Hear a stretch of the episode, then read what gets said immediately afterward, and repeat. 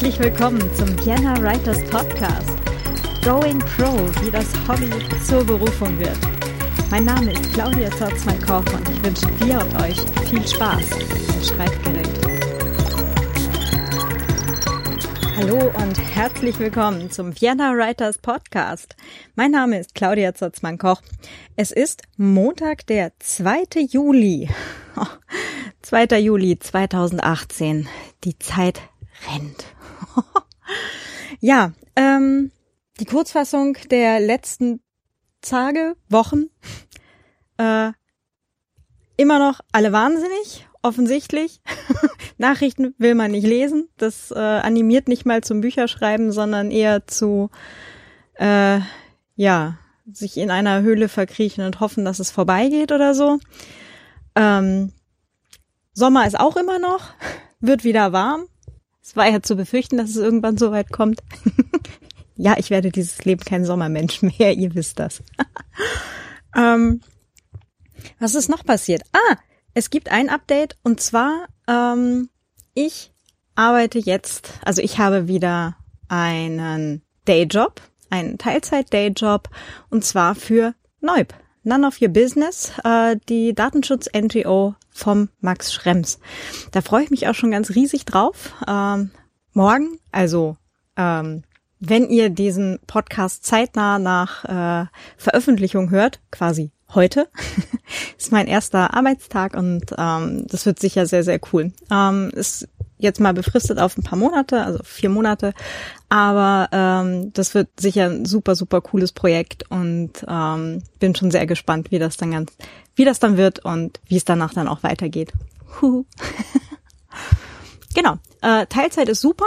Ähm, das finde ich gut. Dann habe ich nämlich auch Zeit zum Schreiben und äh, für Podcast und äh, überhaupt.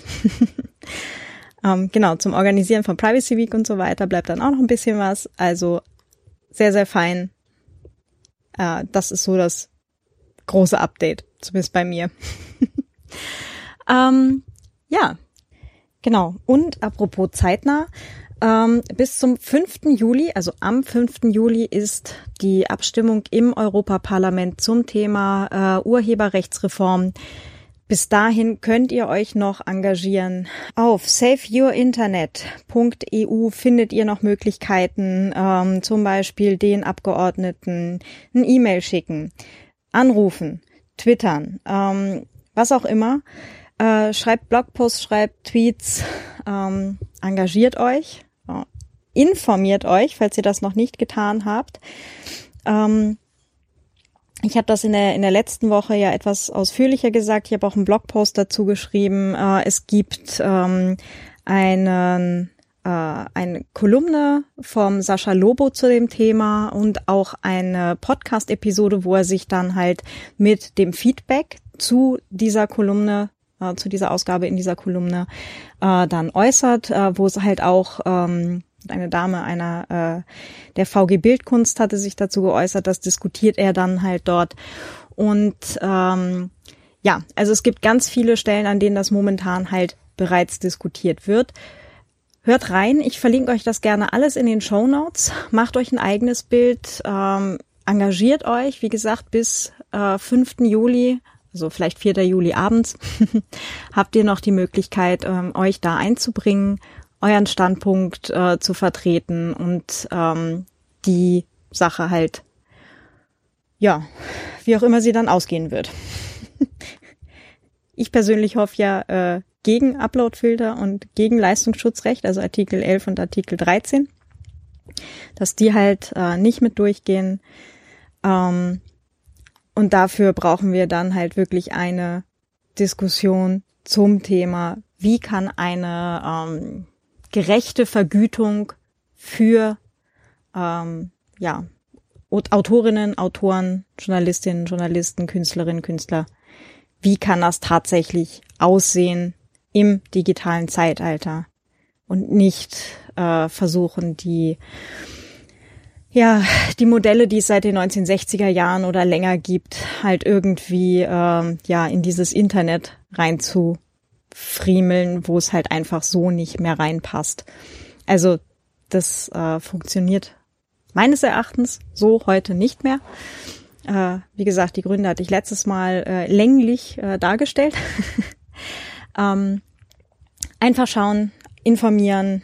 Ähm, wie gesagt, Links, Julia Reda EU, Save Your Internet EU, ähm, die Kolumne vom Sascha Lobo, beziehungsweise auch die Podcast-Folge. Ich gebe euch alles in die Shownotes rein, klickt euch da mal durch, hört rein. Und äh, ja, ihr habt noch zwei Tage Zeit. Hier geht's jetzt weiter mit dem René Pfeiffer zum Thema technisches Schreiben. Gerne dranbleiben. Selbst wenn ihr euch denkt so, reden die jetzt echt über technisches Schreiben, so mit Bedienungsanleitungen und so? Yep, tun wir. Aber da äh, hat der René auch total recht, wenn man das nämlich nicht ordentlich macht, ne, äh, wie ich das jetzt auch beim letzten Mal schon schon sagte in der Vorschau quasi, äh, da können echt viele Menschen im Zweifelsfall sterben, weil wir reden jetzt nicht zwingend nur von der äh, Installationsanleitung äh, eines DVD-Players oder so. Also Inbetriebnahme eines DVD-Players, sondern halt wirklich von großen Dingen.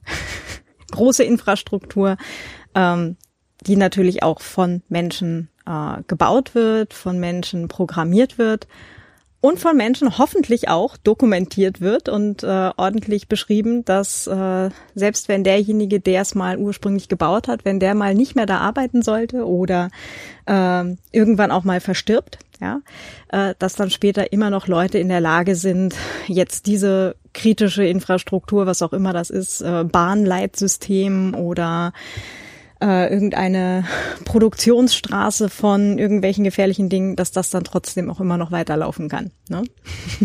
Also, wird spannend. Von daher dranbleiben, weiterhören. Ganz viel Spaß. Herzlich willkommen zum Vienna Writers Podcast. Heute hier mit René Pfeiffer. Ja, hallo. zum Thema äh, technische Dokumentation schreiben. Also mal was ganz anderes eigentlich, aber auch wieder nicht. Naja, es ist, also auch technische Dokumentation kann spannend sein und fesselnd, ja, und sie sollte auch nicht langweilig sein, aber sie sollte vor allem richtig und strukturiert sein. Und oh ja. Da können wir uns, glaube ich, jetzt ein bisschen drüber unterhalten. Oh ja. ähm, erzähl doch mal den, den Zuhörerinnen und Zuhörern, wer du bist und warum du so viel mit technischen genau. Dokumentationen genau. zu tun hast. Also warum ich überhaupt äh, sowas lese und schreibe. Äh, ich bin Systemadministrator und muss gelegentlich Dinge dokumentieren, technische Prozesse, Software, keine Ahnung, Prozeduren. Ja. Und ich habe natürlich auch mit, mit äh, Produkten zu tun, die sowas auch mitbringen, technische Dokumentation. Und es ist meistens sehr frustrierend, weil die halt von Leuten geschrieben ist, nicht immer, aber oft, äh, die eigentlich nur Code schreiben und dann draufkommen, ah ja, wir müssen das noch dokumentieren. Und dann schreiben die halt mit dem Wissen, dass sie eh wissen, wie alles geht, irgendwas runter. Ja? Und das liest sich dann auch genauso, weil einfach die Struktur falsch ist, die Dinge nicht in einer chronologischen Reihenfolge sind, sie nicht geordnet sind. Äh, immer wenn, ich sage jetzt mal, einem schlechten Schreiber von technischer Dokumentation was einfällt, kommt einfach noch ein Kapitel dazu oder ein Absatz und das wird schon irgendwie finden. Ja? Und genau das ist aber das Problem, weil wenn die Dokumentation verwendet werden soll, muss sie ja eine Information transportieren und sie muss auch Verwirrung aufklären. Und ich habe auch schon Dokumentationen gelesen, wo man danach dümmer ist, als man vorher war, ja. Und dann fragt man sich halt, wieso Technik so kompliziert ist. Das heißt, eigentlich ist das alles gar nicht so schwierig, es äh, hapert nur manchmal an der Vermittlung. Ja, und vor allem, also ich glaube, ich weiß, ich weiß ja nicht, wie, wie die Dokumente entstehen, ich kann es nur von mir sagen. Ähm, es ist so wie mit dem Programmieren. Wenn man mit der ersten Zeile Code anfängt, hat man schon ein Problem. Ja? Und bei technischer Dokumentation ist es ähnlich, weil wenn ich jetzt gleich anfange und das, das macht man so und das macht man so und dann habe ich schon drei Absätze, dann ist wahrscheinlich schon irgendwas schiefgelaufen, weil ich muss erstmal die Informationen, die ich überhaupt beschreiben muss, sammeln und muss sie in einen Ablauf bringen und sortieren. Ja? Und ich meine, das macht man ja auch beim kreativen Schreiben. Ich fange ja auch nicht einfach an, äh, Kapitel 1, los geht's, ja, sondern ich muss ja mal irgendwie ein Konzept haben und genau das muss man bei technischer Dokumentation auch und das wird oft unterschätzt. Mhm. Wobei es ja tatsächlich Schreiber gibt, die so schreiben, aber es funktioniert nicht für alle Genres. Also bei Krimis sollte man vorher wissen, ähm, wie, die Story aufgebaut ist, damit man halt äh, nicht hinterher alles fünfmal neu schreiben muss. Äh, das heißt, eigentlich ist dann eine technische Dokumentation quasi wie Krimi. Ja, also äh, es gibt sogar Ansätze, dass man tatsächlich auch ein Storyboard verwendet für die Beispiele und in welcher Reihenfolge man sie verwendet. Ja, weil äh, na klar kann ich das Ding schreiben, trocken, technisch, mach das, mach das und pass auf. Ja, aber äh, wie, wie auch in Schulbüchern oder sowas, äh, Beispiele sind sehr hilfreich, weil ich nämlich zum Beispiel schon also von Software-Dokumentation gelesen habe, wo ich ein Beispiel gebraucht hätte, ja, um anzufangen. Man findet zwar ein Beispiel, aber nur einen Teil des Beispiels und den Rest muss man sich dann irgendwo anders herholen. Ja. Mm, okay. Und das ist extrem zeitraubend und frustrierend. Nee, ist klar. Entschuldige. Ähm, lass das mal kurz etwas näher betrachten, weil ich glaube, gerade technische Doku ist jetzt für fast alle, die zuhören, äh, eigentlich ein Buch mit sieben Siegeln. Äh, Schulbuch haben alle schon mal mindestens eins gesehen. Würde ich mal von ausgehen. Bedienungsanleitung vielleicht auch, ja. Bedienungsanleitung, oh ja, die sind ja auch immer ganz fürchterlich, weil meistens irgendwie mit Google Translate oder irgendwas ähnlichem übersetzt aus äh, Dollar Fremdsprache ähm, meist asiatischen Hersprungs und dann äh, ergeben die ja oft gar keinen Sinn mehr. da ja. kann man immer hoffen, dass die Bebilderung irgendwie sinnvoll ist, dass man sich an den Bildern langhangeln kann. Ist sehr zen, ja. ja.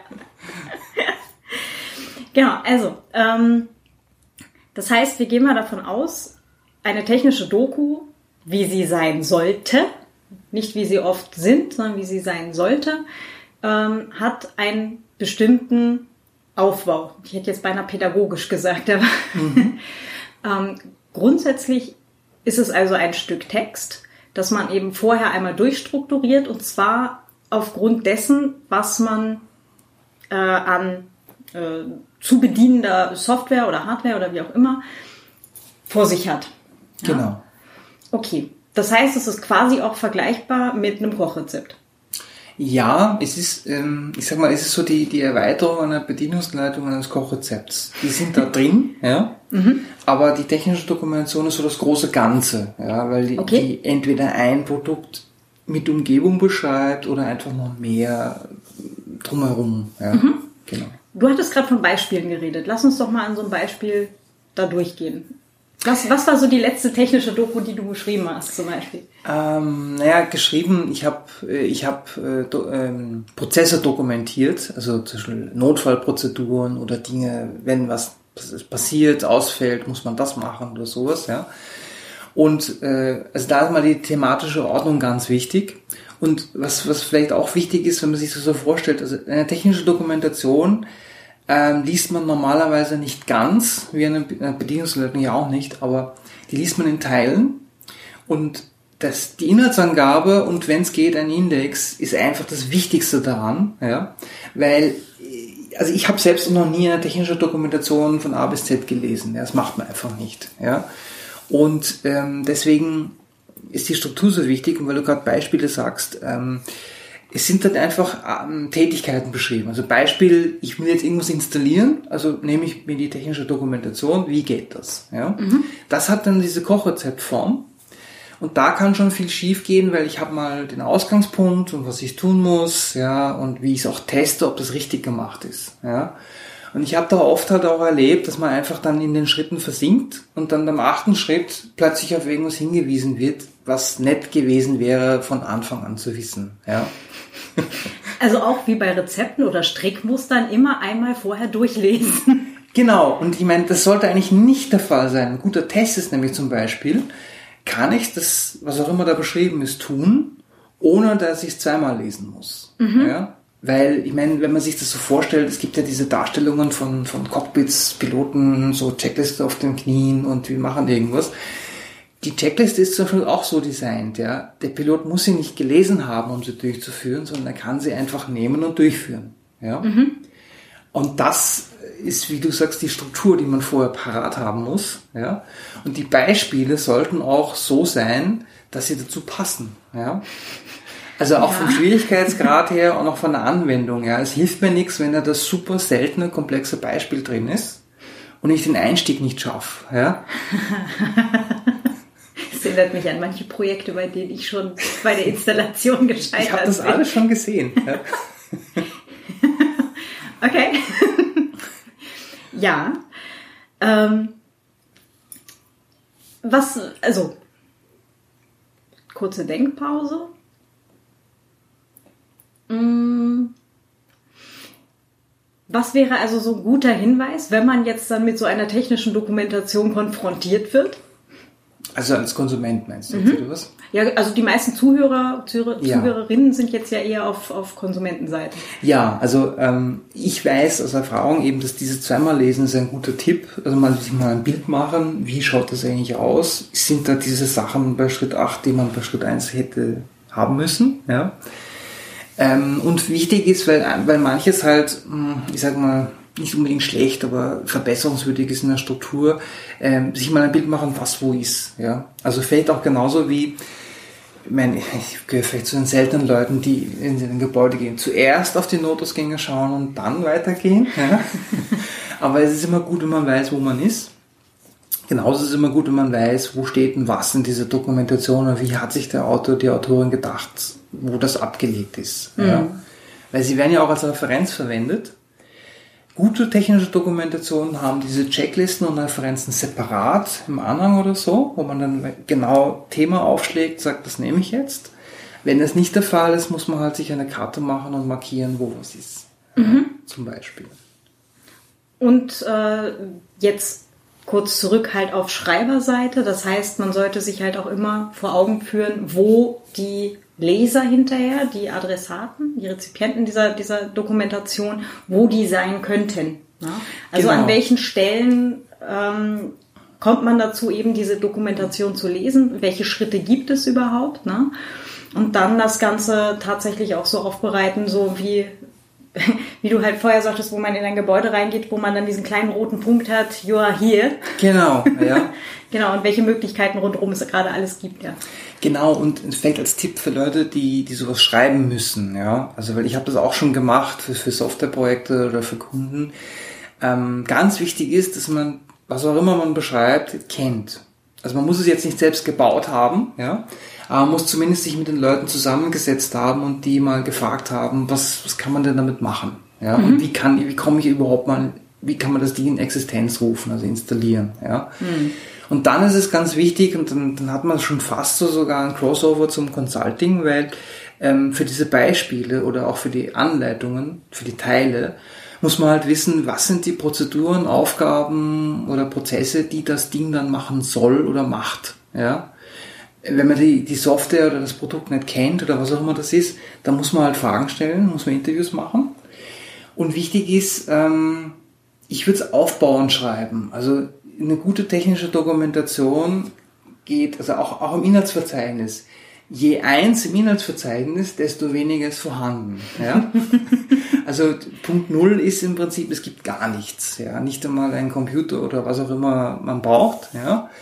Und dann kommt der Rest halt schön drauf als Baustein. Ja. Mhm. Das heißt, man sollte auch nicht den Fehler machen, die komplexen Beispiele am Anfang zu bringen, ja, sondern die kann man ja später machen, aber man muss davon ausgehen, es ist mal nichts da und die technische Dokumentation erklärt mir jetzt, wie ich zu dem komme, was ich haben will. Mhm. Ja. Also sowas wie, äh, vor, also Level 1 Voraussetzung ist, du hast einen Rechner, darauf läuft ein Betriebssystem X. Genau. Zum Beispiel. Oder ja. du hast eine Küche und stellst, äh, hast einen Stromanschluss und stellst dort äh, Gerät Y rein. Genau, ja. Okay. Hm? Und mein guter Gegencheck, ob die Dokumentation gut ist, ist, äh, es gibt ja auf diesen Webseiten immer dieses Frequently Asked Questions, ja. Wenn ich die Sektion nicht brauche, dann ist die Dokumentation gut. Ja? Weil es sollte keine Fragen geben, wenn man das Ding zur Hand nimmt. Hm. Äh, was ja in solchen Dokus oft fehlt, das, da kommen wir jetzt dann äh, zu den FAQ, äh, sind ja dann quasi die Sachen, die alle schiefgehen können.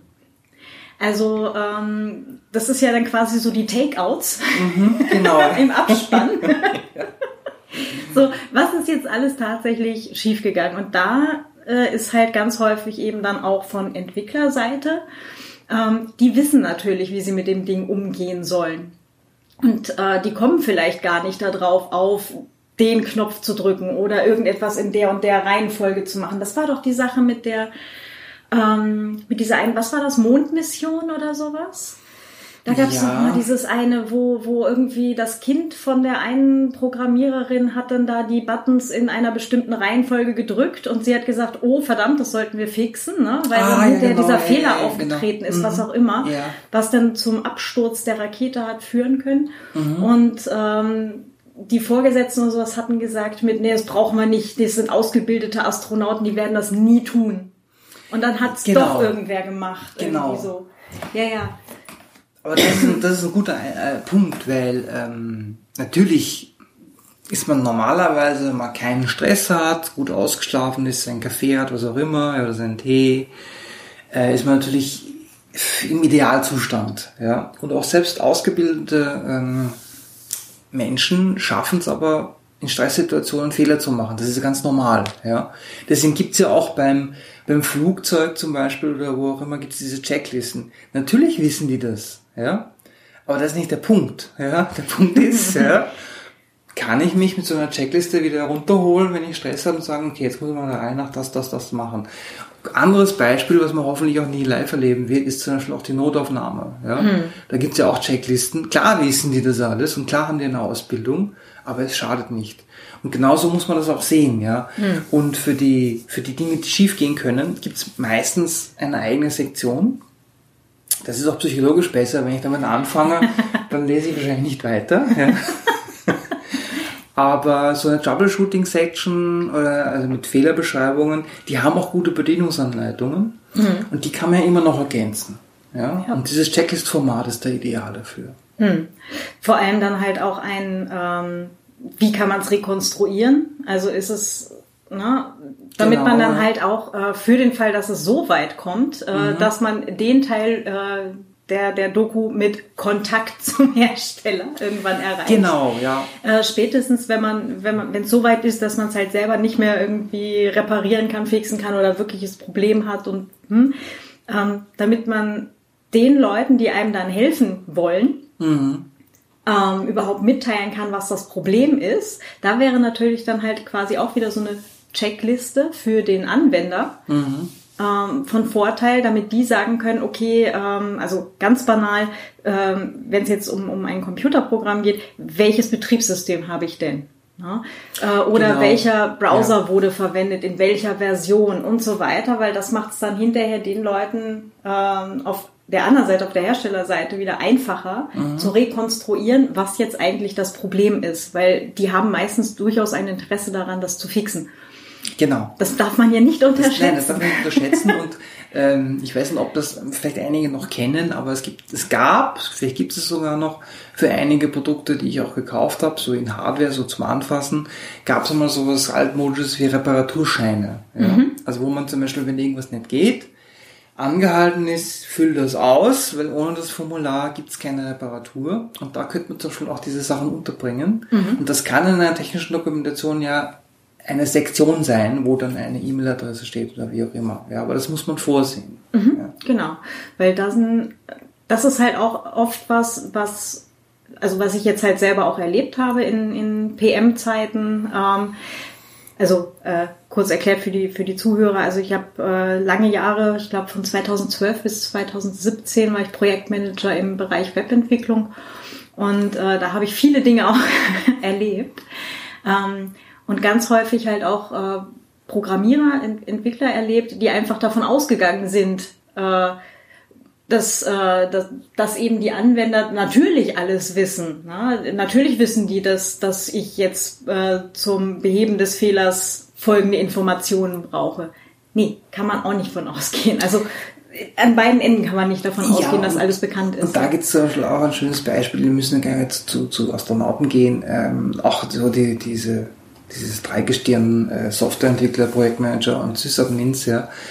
Äh, man ist irgendwann betriebsblind und redet fast nur mehr mit impliziten Aussagen. Mhm. Ja. Und ich habe es auch schon erlebt, dass halt Kollegen äh, mir eine Mail schicken, sagen, die die Software geht nicht. Ja. Und ich denke mir, die wissen es ja eigentlich besser. Ja? Aber äh, die haben halt einfach Stress und nehmen halt an, dass ich eh weiß, dass ich das schon gemerkt habe. Ja? Mhm. Aber bei diesen impliziten ähm, Dingen äh, kann viel schiefgehen bei den impliziten Aussagen. Und umgekehrt, wenn ich zum Beispiel eine technische Dokumentation schreibe, dann, das, das kenne ich von mir, ja, manchmal erwähne ich Dinge nicht klar genug. Ja? Zum Beispiel, ähm, wenn man halt irgendwas schreibt und weiß, ich brauche einen Computer zum Beispiel, ja, dann setzt man das halt voraus. Man muss es halt vorher sagen. Aber diese, diese Voraussetzungen, die, die gehen dann noch ins Detail und oft beschreibt man was mit einem Satz, der halt Implikationen hat. Und hm. da muss man ganz aufpassen, dass man da nicht zu viel impliziert, weil sonst wird die technische Doku zwei Seiten, ja. Und den Rest, also der Rest ist, wie die Mathematiker sagen, äh, dem Studenten überlassen als Hausübung, ja. Äh, aber das sollte nicht so sein in einer technischen Dokumentation. Auch wenn Dinge klar sind, lieber hinschreiben, weil äh, man, man, muss sich vorstellen, jemand, der eine technische Dokumentation liest, wird in der Regel in einem Lernprozess sein, weil er, mhm. er oder sie irgendwas anschauen muss, was noch nicht bekannt ist. Ja? Und Lernende mit impliziten Aussagen zu quälen, ist halt schwierig. Äh, eindeutig, ja. ich weiß auch noch, wie ich an einem Stück Software, also in dem Fall halt auch Software gescheitert bin, das ich für ein Kundenprojekt brauchte. Ähm, das war so, eine, so ein CRM, also Customer Relationship Management System. Ich glaube, mhm. das war das fürchterlichste Stück Software, das mir je untergekommen ist. Also da ist sogar mein einziges eigenes Stück Software, das ich selber geschrieben habe, besser. Aber ähm, so mit einem mit einem User Interface, das aussah, als wäre es gerade aus einem Windows 95 ausgeschnitten worden. Und äh, nichts war irgendwo da, wo man es erwarten würde und nichts hat genau das getan, wo man von ausgehen würde, dass es das tut, was dran steht. Und, ja, der Überraschungseffekt. Äh, ja. Genau, und das Ganze war halt auch noch ganz schrecklich dokumentiert. Also du hattest dann irgendwie so, ich weiß nicht, 400 Seiten Doku und es stand aber auch nicht wirklich drin, wie jetzt der eigentliche Ablauf sein sollte. Mhm. Na, also wie man mit dem Ding wirklich umgehen sollte, sondern es waren dann irgendwie 400 Seiten quasi Troubleshooting. Also offensichtlich hatten mehr Leute ein Problem mit dem Ding. Äh, fürchterlich, ganz fürchterlich. Äh, ja. Aber vielleicht noch eine, eine Sache, die mir einfällt jetzt gerade, weil du das sagst, ähm, man, man soll Abbildungen, und jetzt meine ich Abbildungen, ja, nicht Fotos, mhm. ja, und Diagramme äh, sollte man als Stilmittel auch schätzen, weil ich weiß, es gibt ja den Anspruch, nein, ich kann das alles schreiben und wenn ich das beschreibe, ist das völlig klar. Das mag alles sein, aber es, es schadet ja nicht beides zu haben. Mhm. Es gibt ja Menschen, die schauen mehr auf den Text, es gibt Menschen, die schauen sich erstmal an, wo sind die Diagramme und wie, wie, wie funktioniert das alles, ja. Und Diagramme und Ablauf, also äh, Illustrationen sollte man gezielt einsetzen und sie sollten klar sein. Ja, vielleicht sollte man da mit den Kollegen aus der Grafik mal reden, welche Piktogramme eindeutig sind und welche nicht. Da gibt es übrigens eine ganz interessante Studie, Notabene, mhm. ähm, wo sie, äh, ich glaube, das ist sogar eine hier, äh, die, eine Wiener Studie, ähm, wo sie, in dem Fall ging es um Senioren, mhm. äh, Senioren halt mal auf äh, Apps äh, losgelassen haben mhm. und halt äh, eben geschaut haben, wie gehen die damit um, wie finden die sich damit zurecht. Ne? Und da ist tatsächlich bei rausgekommen, dass äh, ältere Menschen ähm, tatsächlich ein Problem haben mit diesem Flat Design, was die letzten Jahre so in war, mhm. weil sie einfach Schaltflächen nicht erkennen. Mhm. Also Buttons sind nicht als solche erkennbar und mhm. deswegen sind sie halt ganz oft irgendwo nicht weitergekommen. Mhm. Ähm, Hinweis, das gilt nicht nur für ältere Menschen, das steht auch in dieser Studie drin, sondern auch für Leute, die halt weniger als 24 Stunden pro Tag online sind. Also alle, die halt ein bisschen weniger ständig äh, an irgendwelchen äh, Devices hängen, ähm, haben genau dieselben Probleme. Also es gilt eben auch für Jüngere. Oder Leute wie ich, die in der Kommandozeile groß geworden sind, die nicht wissen, was Schaltflächen sind. Ja. Zum Beispiel. Na, da gibt es zum Beispiel auch ein, ein Beispiel. Also, gesagt, also mein natürlicher Feind sind Kopierer und Drucker. Äh, aber es gibt zum Beispiel, weil du das gerade sagst, ähm, es gibt Bankomaten in Wien, die haben eine Mischung aus Tastatur und Touchscreen. Mhm. Und es braucht, also ich brauche immer eine Weile, um festzustellen, was er jetzt genau will, ja. Weil ich suche dann die Tasten und finde die Schaltflächen umgekehrt, ja. Und es gibt halt auch Produkte, die solche Eigenheiten haben. Und da muss man halt wirklich gut aufpassen beim, beim Schreiben. Und da wird man wahrscheinlich ohne eine Abbildung und Pfeile und sagen, so, das ist das und das ist das, äh, nicht ganz drumherum kommen. Und ich springe jetzt ein bisschen, das sollte man vielleicht auch nicht machen, aber ganz wichtig sind Begriffsklärungen. Hm. Also ich weiß, dass es halt, ähm, ich sag mal, beim kreativen Schreiben über schwieriges Wortwiederholungen. Beim technischen Schreiben ist das durchaus erwünscht. Weil wenn ich nämlich für ein und dieselbe Sache vier Worte verwende, dann hilft das nicht beim Lernen. Ja. ja. also man sollte Begriffe klar definieren, auch wirklich, wenn sie zum ersten Mal auftauchen oder besser noch in der Einführung. Ja und sie dann auch nicht wechseln. Ja, das liest sich dann irgendwann schlimm, wenn man das Wort dauernd hört. Ja, aber wenn man das dauernd hört, merkt man sich ja. Hm. ja. Das ist ein großer Unterschied dann zum, zum anderen Schreiben, sage ich mal. Hm. Da, da hast du total recht. ähm, das war ja damals äh, bei, den, bei den Römern noch, ne? Äh, die haben ja noch äh, lange Reden tatsächlich äh, quasi aus dem Kopf und ohne vorgeschrieben und so weiter gehalten. Ja. Und da war Wortwiederholung ja durchaus ein Stilmittel. Also damals, ja. Hashtag damals war das noch in, ja. Ja, ich meine, äh, das ist ja auch der Ursprung von, von Gedichten, äh, einfach die, hm. die Reime, dass man sich das merken kann. Äh, aber ich würde technische Dokumentation nicht reimen. das wäre zumindest mal was anderes. das wäre mal was anderes, ja. Aber es, es, es gleitet dann schnell in die Satire. Also das hm. ähm, ja. bietet sich nicht an. Ähm, ein, äh, ein Bereich, was du vorher gerade gesagt hattest, wenn man also technische Dokumentationen werden häufig gebraucht, wenn es, also entweder wenn man das erste Mal mit etwas äh, in Verbindung kommt oder in Berührung kommt, mhm. oder wenn es Probleme gibt. Mhm. Probleme können jetzt allerdings auch äh, größeren, äh, ein größeres Ausmaß haben als äh, da geht gerade was nicht und äh, ich versuche das nach dem Mittagessen nochmal, sondern das kann ja dann halt auch tatsächlich ähm, äh, in unserer heute äh, sehr vernetzten Welt äh, ein durchaus gröberes Ereignis sein, das dann halt ganze Infrastrukturen lahmlegt. Ja, das ist richtig. Also, ja. ähm, und da war halt auch der, der Hinweis, äh, du hattest vorhin die Piloten erwähnt, ne, oder, oder Menschen in Notaufnahmen, mhm. die halt in Stress geraten. Äh, Feuerwehrleute sind ja auch so ein schönes Beispiel mhm. dafür. Niemand hat je äh, Feuerwehrmenschen schreiend in ein Haus reinrennen sehen. Ja, und schon gar nicht rennen. Ja. genau. Ähm, sondern die sind quasi dafür geschult, dass sie Ruhe bewahren, nach mhm. Möglichkeit in Krisensituationen. Also mhm. Haus brennt, äh, Familie ist noch drin und so weiter. Und nach, äh, nach Möglichkeit wird die Familie inklusive Katze äh, auch mhm. geborgen, mhm. lebend. Mhm. Genau. Ist eine interessante Part. Ja. ja, genau. und ähm, da ist es ja jetzt auch für Menschen in IT, im IT-Bereich, ähm, besonders wichtig halt, wenn eine Krisensituation ist, zum Beispiel äh, Malware, äh, Angriff, äh, WannaCry letztes Jahr ja relativ mhm, groß. Genau. Äh, also dieser große, diese große Welle an Erpressungstrojanern, die sich dann halt auch selbsttätig fortgepflanzt haben, dann über diverse äh, Systeme hinweg. Ähm, wenn so etwas mal in einer Infrastruktur drin ist, nehmen wir mal das Krankenhaus, mhm. na, äh, dass dir dann halt quasi gerade der die Notaufnahme äh, einen Shutdown hat. Also dass ja. so wirklich ein dass nichts mehr geht, was, was Computertechnik ist.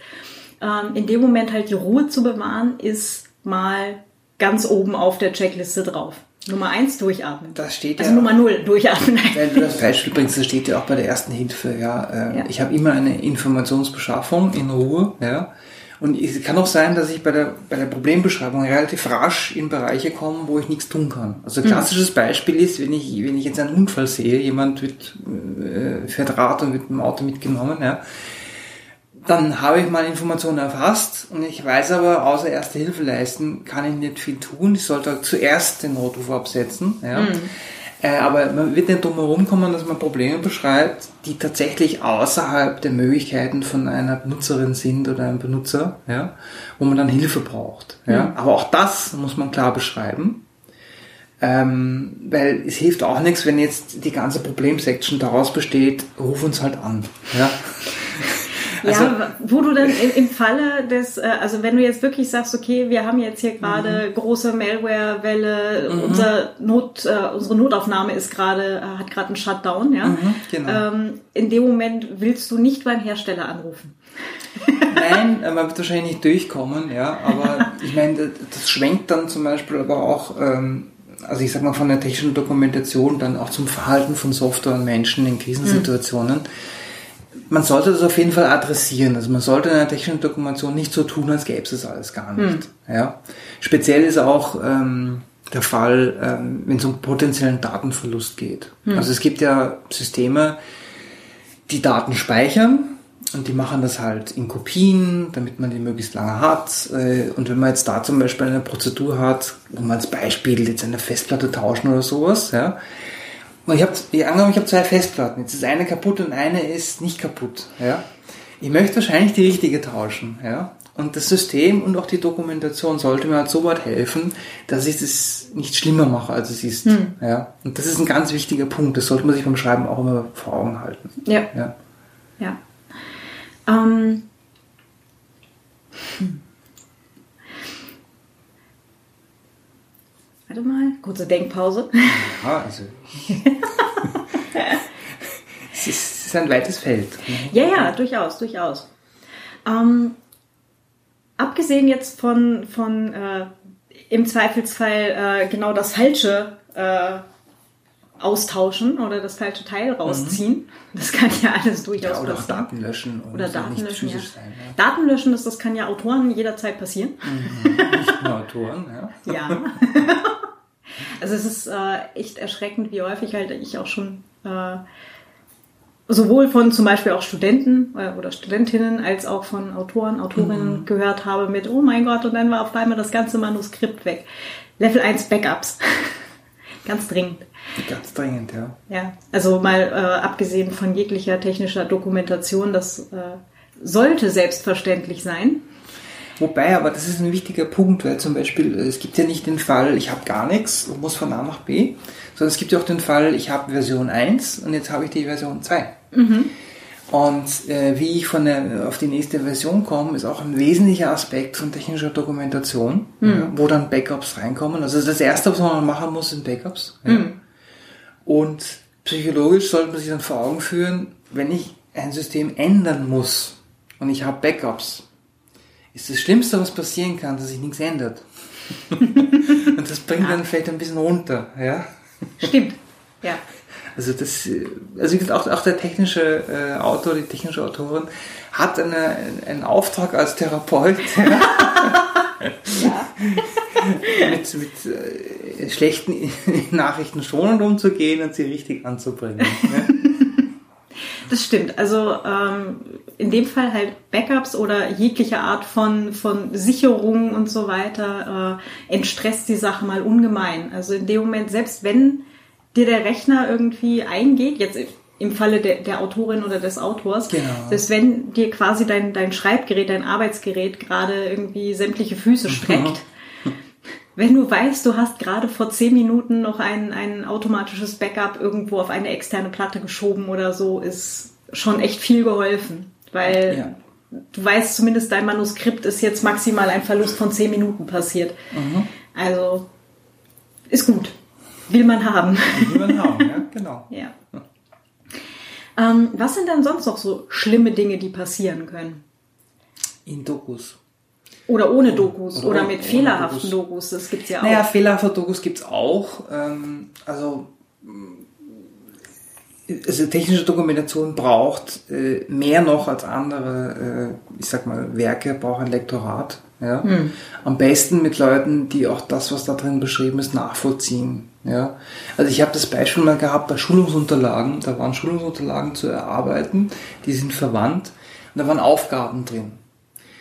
Und jetzt will man natürlich, dass die Aufgabe richtig gestellt ist, die Befehle passen und das erwartete Ergebnis passt. Das heißt, man kommt nicht drum herum, alles nochmal durchzuspielen. Ja? Äh, Deswegen ist auch das Schreiben von technischer Dokumentation so aufwendig, weil ähm, es muss ja einen Bezug haben und er muss stimmen. Ja? Ähm, und jetzt mal abgesehen von den ganzen Stilmitteln und sowas, also testen, testen muss man das Ding genauso wie die Software selbst oder die Hardware, wie auch immer. Ja?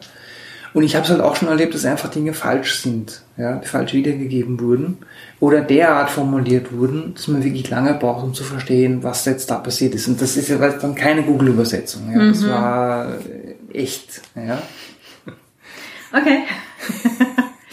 ja, soll es auch geben. Also, Und ich meine, man darf halt auch beim, also man darf halt auch den, den Sinn für die Realität nicht äh, verlieren. Zum Beispiel, ähm, dieses, dieses gerade Backups. Wenn ich jetzt äh, Backups sage, ähm, steckt da extrem viel implizite Aussage drin. Wenn ich zum Beispiel in einer technischen Dokumentation schreibe, mach halt ein Backup, bevor du anfängst. Kann es ja sein, dass ich so viele Daten habe, dass der Backup drei Tage braucht. Ja? Das muss ich aber erwähnen. Ja? Also, weil es kann ja sein, dass jemand das Ding in die Hand nimmt, Vertretungen nicht unbedingt, aber auch Leute, die es nicht realisieren in dem Zeitpunkt. Können auch Fachleute sein, die denken, ah ja, stimmt, ich brauche viel mehr Zeit, als ich habe. Ja? Und auch sowas muss da, da drin sein, weil ich auch schon erlebt habe, ich wollte irgendwas tun und komme drauf, das kann ich erst morgen machen. Ja? ja klar. Aber es wäre schön, wenn man mir das vorher gesagt hätte. Ja. Also gerade wenn, wenn du sagst, ähm, das kann länger dauern, zum Beispiel, ähm, wie ich jetzt kürzlich letzte Woche gerade wieder bei beim Freund gesehen habe, ähm, E-Mail-Backups. Na, also ähm, das kann halt, wenn, wenn das so ein, so ein kleineres Unternehmen ist, äh, können das halt ein paar Gigabyte sein. Ja, ja. Und dann dauert das halt auf einmal plötzlich anderthalb Tage, die mal irgendwo hinzuspielen. Ne? Genau. Ja. Also- Also, Und ich meine, natürlich kann man jetzt als Autor oder Autorin nicht alles voraussehen, aber wenn es zum Beispiel solche Fälle gibt, wie der Backup muss so und so gemacht werden, dann sollte ich zumindest Werkzeuge oder, oder Methoden beschreiben, wie ich ermitteln kann, wie lange sowas dauert. Ja, das kann ja wieder so ein Beispiel sein. Man kann ja zum Beispiel mal sagen, gerade weil du E-Mail sagst, ja, 15 Gigabyte E-Mails, 300.000 Nachrichten, ja, man braucht Pi mal Daumen mit den Voraussetzungen, dass ich drei, vier, fünf äh, Nachrichten pro Sekunde und dann kann kann jeder ausrechnen, was damit ist. Ja, das ist ein gutes Be also Beispiel für ein Beispiel. Ja. ähm, also ich muss halt einfach den, den, den Menschen helfen, die das Ding lesen, ja, und die darf nicht im Regen stehen lassen. ja, das stimmt wohl. Es ist schwierig. So. Ja, ja, klar. Aber das sind, ähm, das sagtest du ja auch gerade, deswegen ist es ja nicht ganz äh, an einem Nachmittag geschrieben, sondern da steckt halt eigentlich viel äh, Hirnschmalz drin, ähm, Ja. das ordentlich zu machen. Ne? Genau, ja. Und Ja. also es kann durchaus sein, dass man welche Stunden oder Tage mit der Struktur verbringt, wie man das schön anordnet, ja. Äh, ist auch dann wieder verwandt mit der Didaktik, wie bringe ich Leuten was bei und ist wieder, es sollte eine Mischung sein, also es sollte rein informativ sein, ja. Die sind sehr faktenbasiert, diese, diese technischen Dokumentationen, deswegen liest man sie vielleicht auch gar nicht so gern. Ja. Aber ähm, das, also das anzuordnen und, und äh, dann wirklich zu schreiben, ist schwierig. Und wie gesagt, man kann ja auch Storyboards für Fakten machen. Ja? Ist ja kein Problem. Ja? Und man kann ja sogar, ich meine, ich gebe zu, ich bin ein Fan von Deadpool, ja, aber wieso nicht allen Komponenten Charakternamen geben und eine Story bauen? Ja, ich meine, das, das driftet dann ein bisschen ab. Aber ich habe es doch schon in, in Dokumentationen gesehen, zum Beispiel wenn man jetzt äh, äh, Servernamen ne- nimmt oder Netzwerk oder sowas, man kann sie ja wirklich kreativ benennen. Die müssen ja nicht ABC heißen. Ja. Es ist sogar jetzt aus, aus Sicherheitsgründen gar nicht völlig blöd, äh, Server irgendwie zu benennen, außer Ja. Mail-Server 2. Weil Ja. für den Fall, dass du tatsächlich äh, jetzt entweder Malware hast oder halt tatsächlich ein einzelne äh, Hacker in dem Sinne, die sich dann halt in Systeme reinklinken, finden sie E-Mail-Server 2 natürlich gleich mal so. Das ist ja dann auf dem Silbertablett, ne? Als äh, wenn du halt sagst, äh, das ist Server Gandalf oder wie auch immer.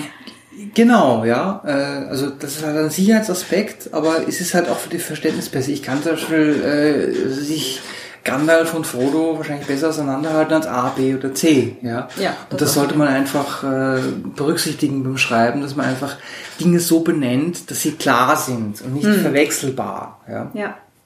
Ja. Wir haben meine, meine Rechner immer grundsätzlich mit Namen äh, bedacht. Also Ja, jetzt ich meine, auch, meine ja. privaten. Ich, ich habe da sehr viele Ideen.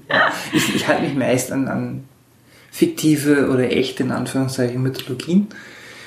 Dann kann man sich nämlich gleich überlegen, was das bedeutet, wenn man einen, Laptop Loki nennt. oh Gott. Ich hatte Sokrates mal. Ja, es ist Ja. aber auch, äh, der ist gestorben. Nein, den habe ich tatsächlich noch. Der lebt noch? Ja, der lebt bei einer, bei einer Freundin von mir weiter. Das war mein letzter Standrechner. Mhm, ja. Ich bin irgendwann vor einer Weile halt auf äh, Laptops. Ja, Sysadmins mögen keine Laptops. Nee, Standrechner ist halt immer so, so unpraktisch, wenn man im Kaffeehaus schreiben möchte. Kannst du mit dem Bollerwagen ins Café gehen, Also, ich habe mal auf der Uni Gießen erlebt, da hatten wir eine Mathematikprüfung und der Professor hat auf eindringliches Nachfragen gesagt, ja, Sie können alles verwenden, was Sie möchten. Ja? Und das war 93 oder 92. What could possibly go wrong? Und wir sitzen im, im Prüfungssaal und die Tür geht auf und jemand schiebt mit einem Wagen Monitor, PC, Drucker, Tastatur, alles rein und setzt sich damit an einen Platz. Ja? Das ist jetzt, wie gesagt, 92, 93 war das ist schon eine Weile her. Das war ja. dann auch alles noch ein bisschen größer. Das war größer, aber es geht. Es ist portabel. Ja, ja, LAN-Partys kennen wir ja alle von früher. Ne? Nein, aber genau, aber das, das ist vielleicht auch ein wichtiger Aspekt. Ähm, technische Dokumentation klingt nämlich sehr trocken und nicht kreativ. Vorsicht, weil ähm, man muss trotzdem kreativ sein, um an alles denken zu können, was passieren kann. Und alles, was passieren kann, wird passieren. Ja? Und speziell, wenn man jetzt auch nur bei einem Satz irgendetwas offen lässt, wo es so einen Entscheidungsbaum gibt. Jetzt kann, wer auch immer das Ding liest, es so, so oder so machen. Kreativität verwenden. Was könnte jemand denn wirklich mit diesem Ding, Software oder Hardware, tatsächlich anstellen? Ich habe schon sehr viele Di- Dinge gesehen in einem Zweck, für den sie gar nicht gedacht waren. Ja? Ich meine, Das ist ja jetzt äh, in, in, in Hackerkreisen durchaus üblich. Also Hacker auch es im üblich? positiven Sinne Ja. gesehen, äh, weil Hacken im Wortsinn bedeutet ja nur Dinge anders verwenden, als sie eigentlich vom Hersteller gedacht waren. genau. Und ähm, von daher, es gibt ganz viele Dinge, die anders verwendet werden, als äh, sie ursprünglich gedacht waren. Das Be also das einfachste Beispiel ist halt der äh, Bierdeckel unterm wackelnden Tischbein. Ja, also Genau. so, Level 1. Und von da geht das ja dann locker weiter. Ähm, aber das ist jetzt auch ein ganz interessanter Aspekt, also dass man wirklich dann weiterdenkt, wie könnte man denn dies jetzt alles noch verwenden? Und da wird's jetzt dann ne, wieder zurück zu unserer vernetzten Welt. Da wird's jetzt dann auch interessant, weil kleine Dinge können sehr große Auswirkungen haben, weil das Netz kennt ja jetzt nun nicht unbedingt lokale Grenzen.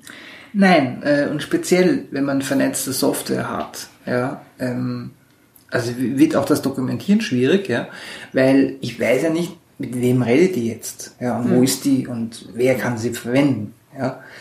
Und ähm, es gibt zum Beispiel auch einen Satz, ich, ich weiß, den wird man nicht aus, aus, aus Anleitungen herauskriegen, aber da ich mich auch mit Sicherheitsthemen beschäftige, wenn man irgendwo in einer technischen Dokumentation den Satz findet, diese Applikation ist nur in internen Netzwerken zu verwenden, dann kann man davon ausgehen, dass da irgendwas fehlt. Ja?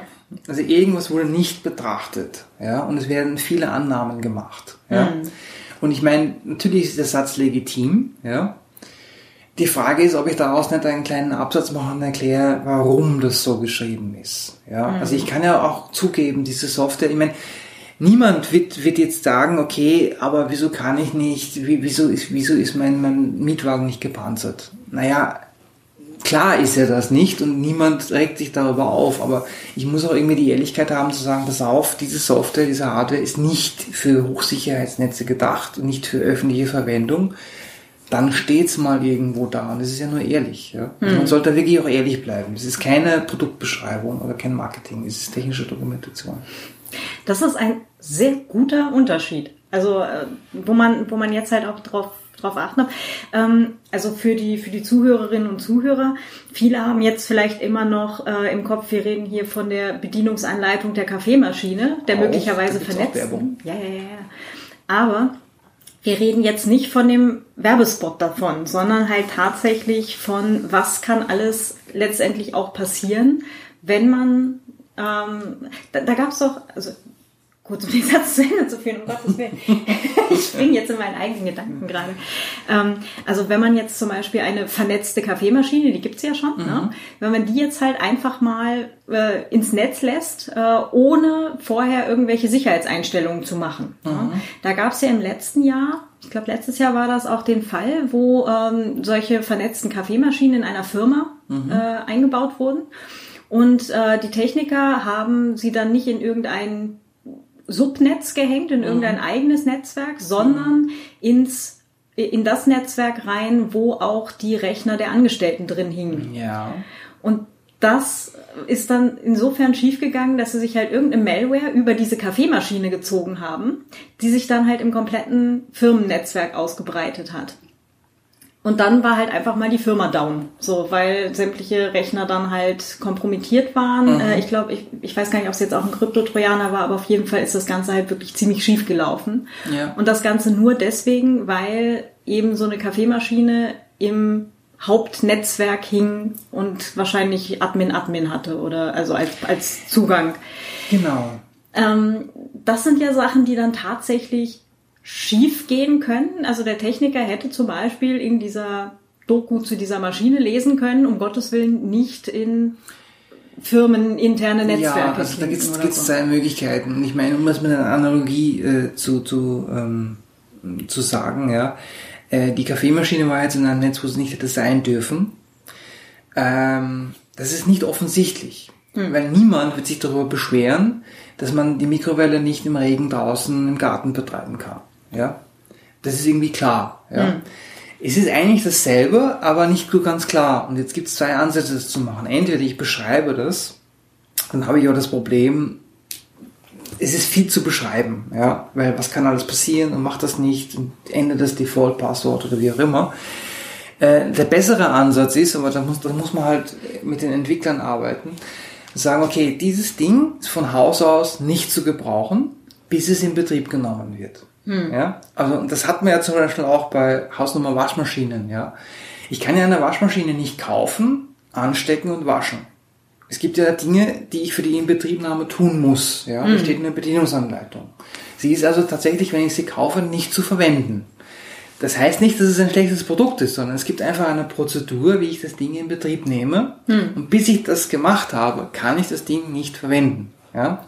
Und ich würde zum Beispiel bei dem Wasserkocher als Beispiel, ich würde das Ding äh, deaktivieren, bis sich jemand die Mühe gemacht hat, das richtig in Betrieb zu nehmen und dann funktioniert es als solcher.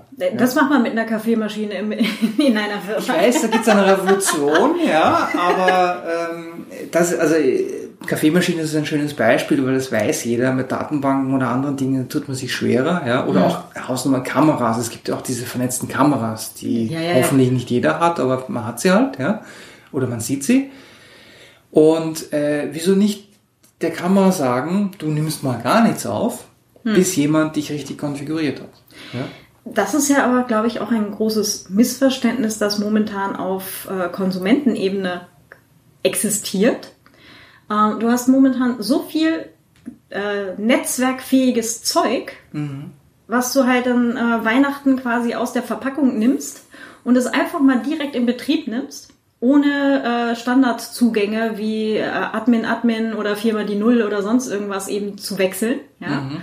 Und dann äh, ist halt so dieses, ah, das machen wir mal, das machen wir später, ne? Übergangslösung. Das, jetzt geht das ja mal. Und äh, der, der, das große Missverständnis, ähm, das wird ja niemanden interessieren. Ich bin ja zu äh, uninteressant für irgendwelche Leute, die darauf warten, dass halt, äh, dass sie halt irgendwie Daten abgreifen können oder so, ne?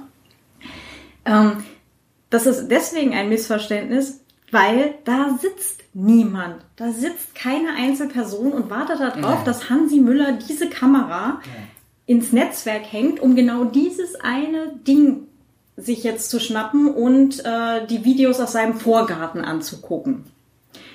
Du weißt, auf was ich hinaus will. Ja, genau. Also wie gesagt, äh, diese Sachen werden auch verwendet, ja. Also im Sinne von, man ist da nicht an, an der Person oder an der Kamera oder an dem Raum interessiert oder an was auch immer, an dem Café, ja, mhm. äh, sondern man ist da einfach Sprungbrett für andere, ja.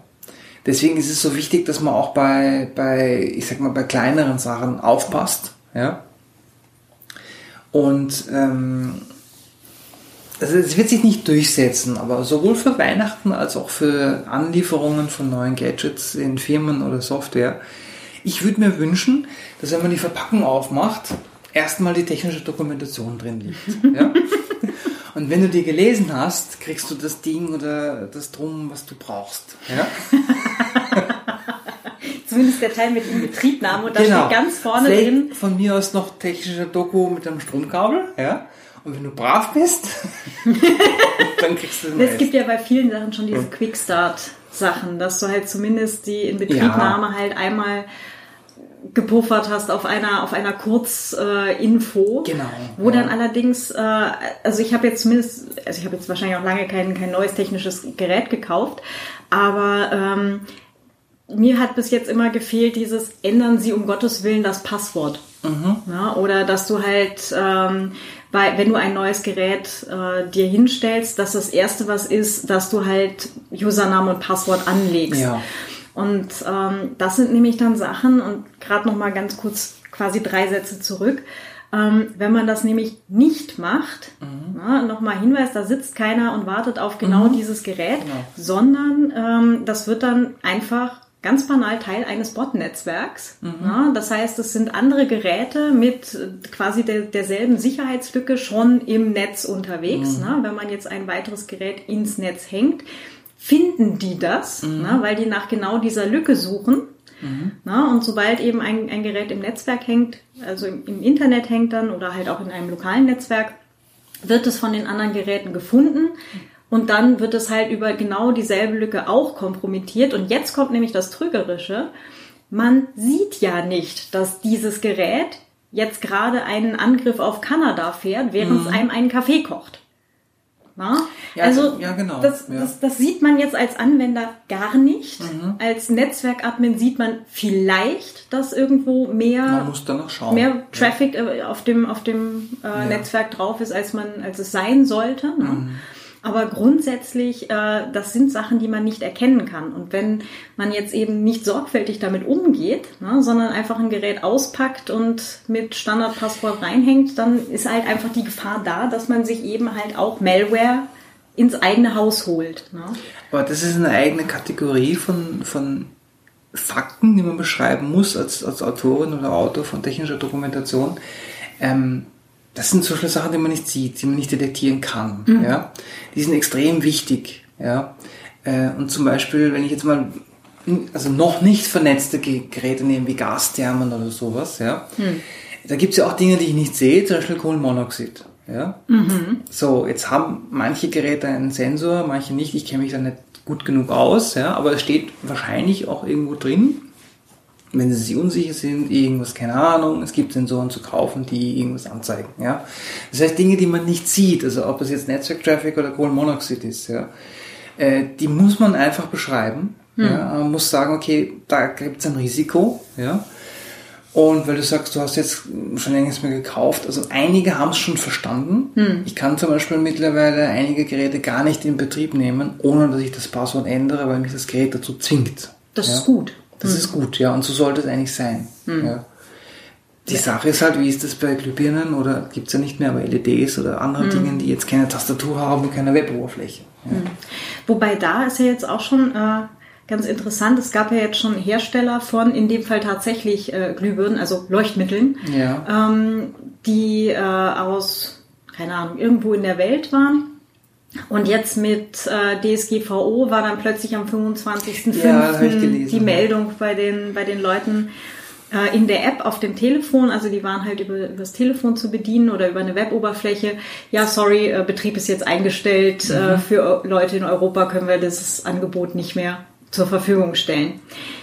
Ähm, ist natürlich interessant. Das heißt, äh, es ist jederzeit möglich, dass halt auch Geräte einfach aus der Ferne deaktiviert mhm. werden.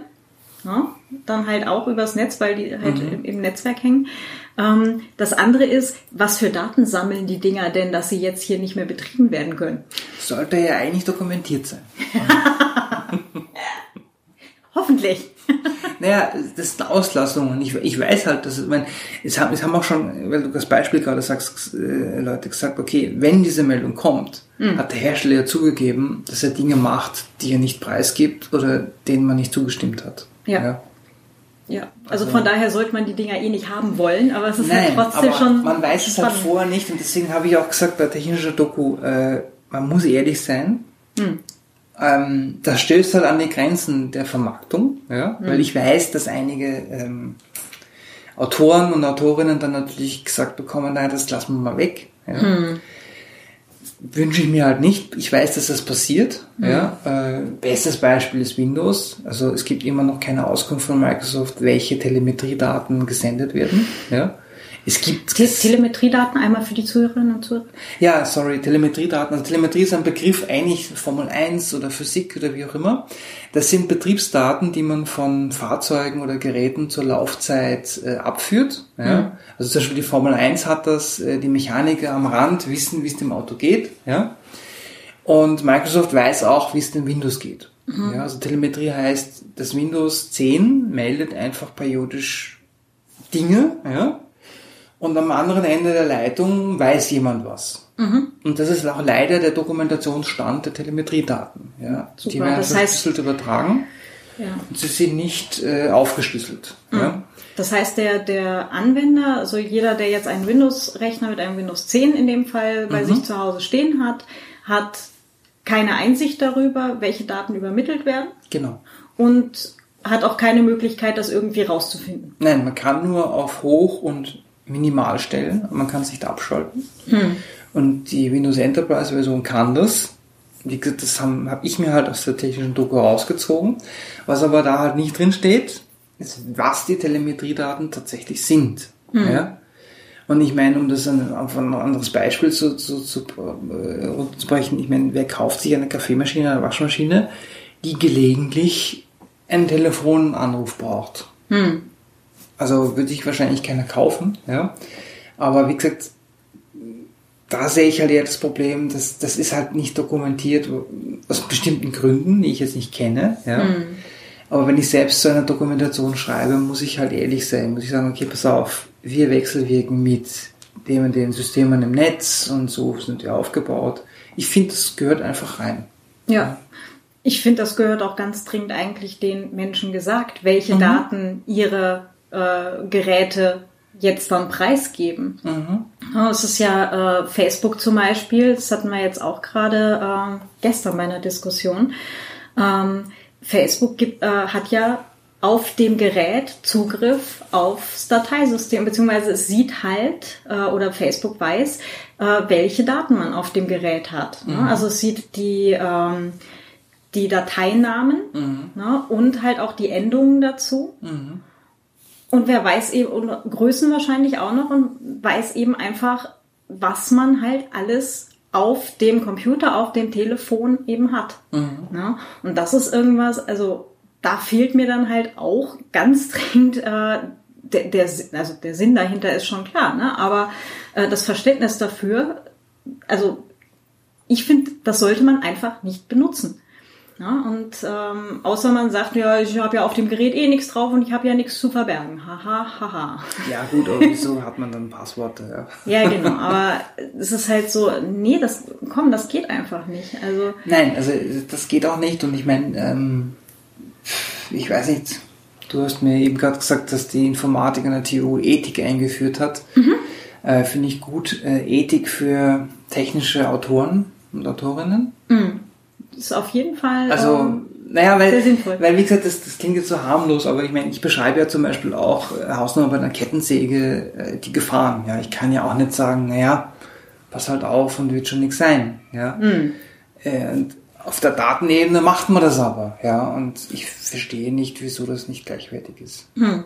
Nee, ähm, also jetzt hier TU Wien ähm, hat dann tatsächlich ab nächstem Semester, was ich äh, unlängst, also gestern gerade gehört habe, tatsächlich äh, Ethik äh, verpflichtend im ersten Semester. Mhm.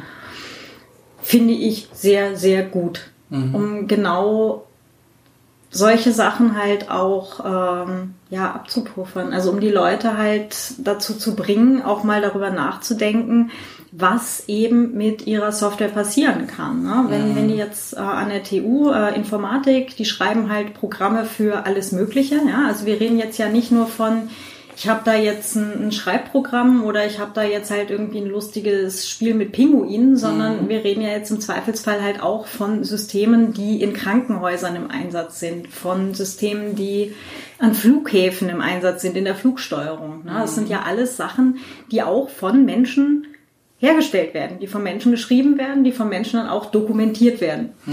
Und ähm, deswegen ist es halt so, ein, ähm, so wichtig halt auch, dass die Sachen halt ordentlich und eigentlich auch ethisch vertretbar ähm, geschrieben werden. Ne? Also nicht nur geschrieben, sondern halt auch, also im Sinne auch von programmiert werden. Genau. Ja. Und äh, das finde ich, finde ich eine sehr gute Entwicklung. Es geht auf jeden Fall in die, in die richtige Richtung, ja. Ja, aber das ist auch nochmal ein Argument für, für die Sorgfältigkeit. Ich weiß, ich habe auch schon Dinge ausgelassen bei der Doku und natürlich hat die ganz auch Versionen, ja. Aber deswegen habe ich auch anfangs gesagt, man muss da wirklich sorgfältig sein, ja. Einerseits, weil solche Sachen vielleicht fehlen, die dokumentiert werden müssen, ja, sei es aus Agenda oder auch vergessen, ja. Äh, aber andererseits, ähm, ich meine, wenn es jetzt ein, Kaffee, ein, ein, weiß ich, eine Datenbank, na, Datenbanken sind schon wieder kritisch, aber ähm, Kaffeekocher ist oder Waschmaschine, da ist es überschaubar. Es gibt allerdings Software oder, oder Systeme, die haben auch eine technische Dokumentation, die in viel kritischeren Bereichen eingesetzt sind, ja, wie Labors oder auch, wo auch immer, ähm, wo es da wirklich drauf ankommt. Ja. Und da gibt es vielleicht noch etwas, an, wo man sich Anleihe nehmen kann ähm, betrifft auch die, speziell die Dokumentation. Ja, es gibt einen Bereich, ja, ähm, im medizinischen Bereich, da gilt die Regel, was nicht dokumentiert ist, hat nie stattgefunden und existiert nicht. Ja?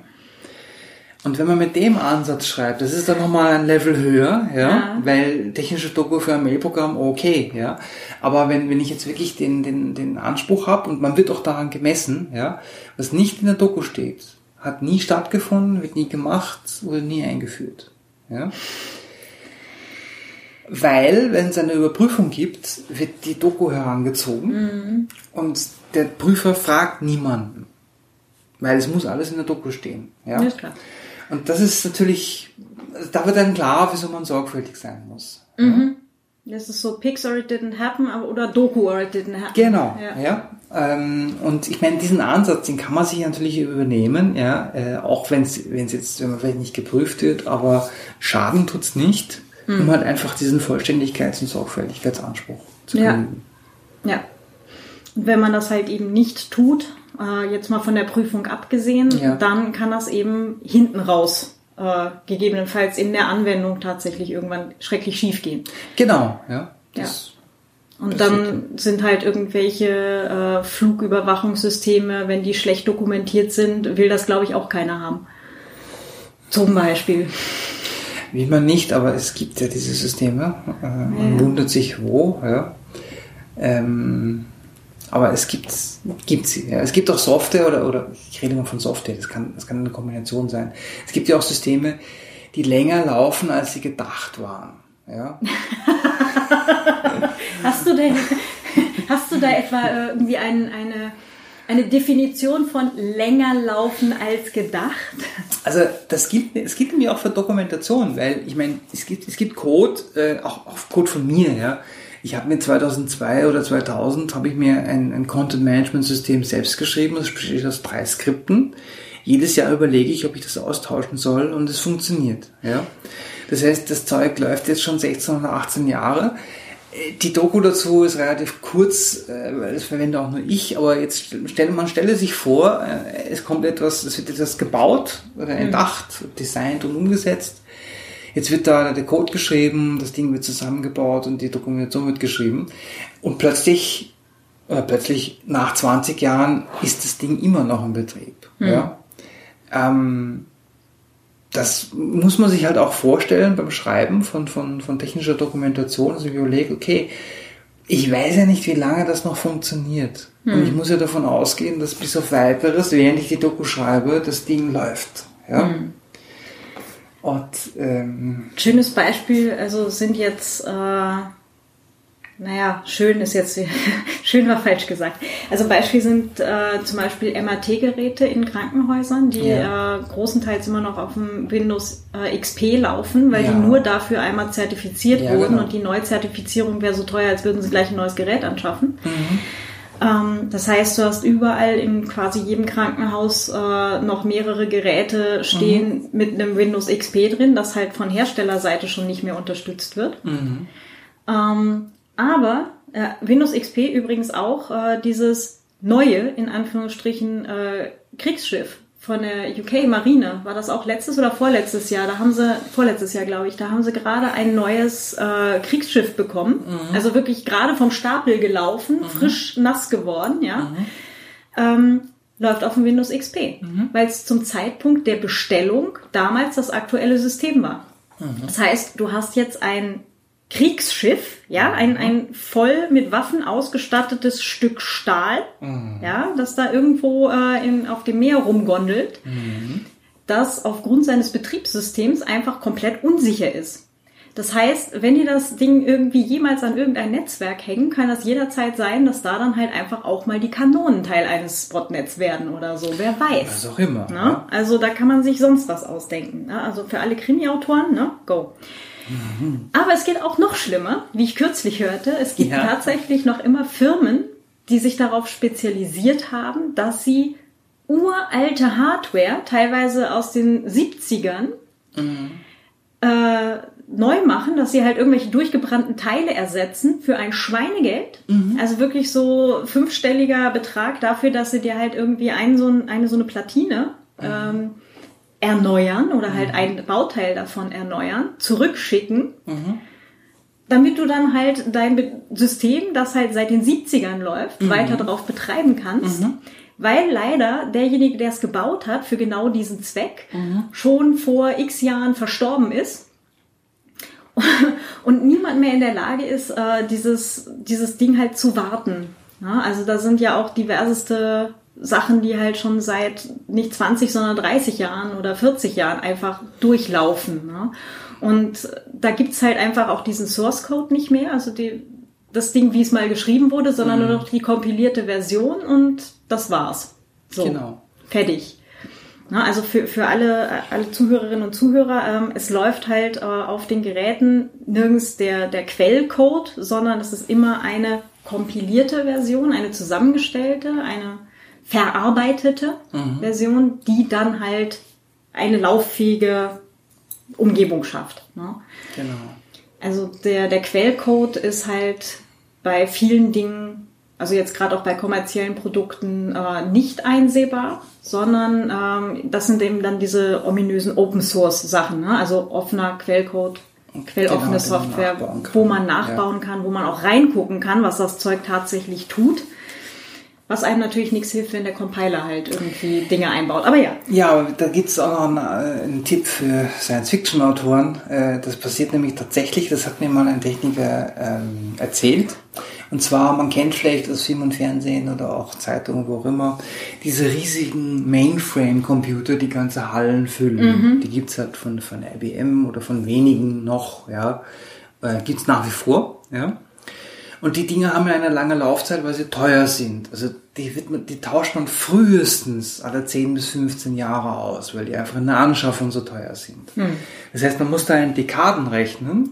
IBM hat damit angefangen in den 60ern und man hat dann so pro Dekade eine neue Generation. Ja.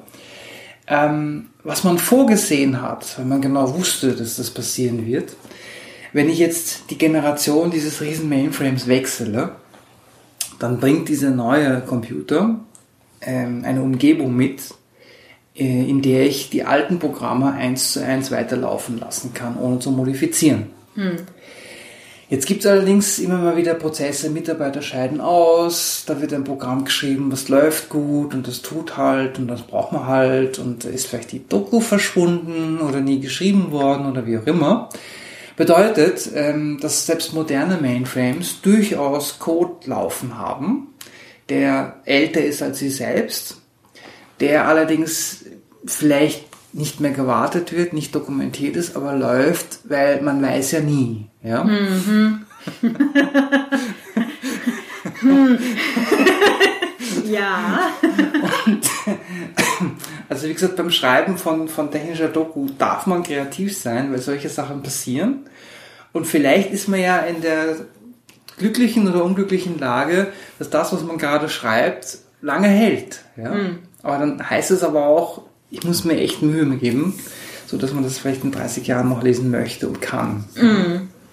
Ja, auf jeden Fall. Wow.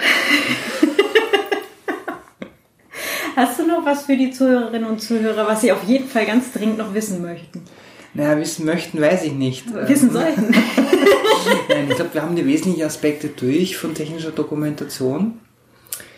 Ähm, ich schaue mal, ob ich Empfehlungen abgeben kann. Vielleicht kann man die im Web deponieren. Mhm. Also im Sinne von, wo man da mal einsteigt und was da schon gute Dokumentationen sind oder nicht. Mhm. Ja, also, also, wer jetzt noch nicht völlig abgeschreckt ist, findet dann halt äh, vielleicht eine Handvoll Dings in den Show Notes. Ja, man kann, man kann sich auch Anleihe nehmen. Wie gesagt, sowas mhm. ist mal, also man, man, also ich kann aus eigener Erfahrung sagen, ich wollte nie technischer Autor sein, ja. Aber wenn man den Raum nicht rechtzeitig verlässt, dann passiert das halt. Verdammt, zu langsam. Verstehe. Gut, das heißt, da, da gibt es dann halt ein paar Links äh, in den Show Notes. Ich, ich werde ich werd dir ein paar schicken. Ja, ja super. Mhm. Mhm. Wo finden dich denn die Leute im Netz? Naja, verschieden, aber äh, meine älteste Website ist die mit dem Tier, Lux.at, Lux wie das Tier. Mhm. Ähm, da läuft auch dieses alte CMS, sollte ich vielleicht nicht zu laut sagen, aber es läuft eh, also was soll ich tun?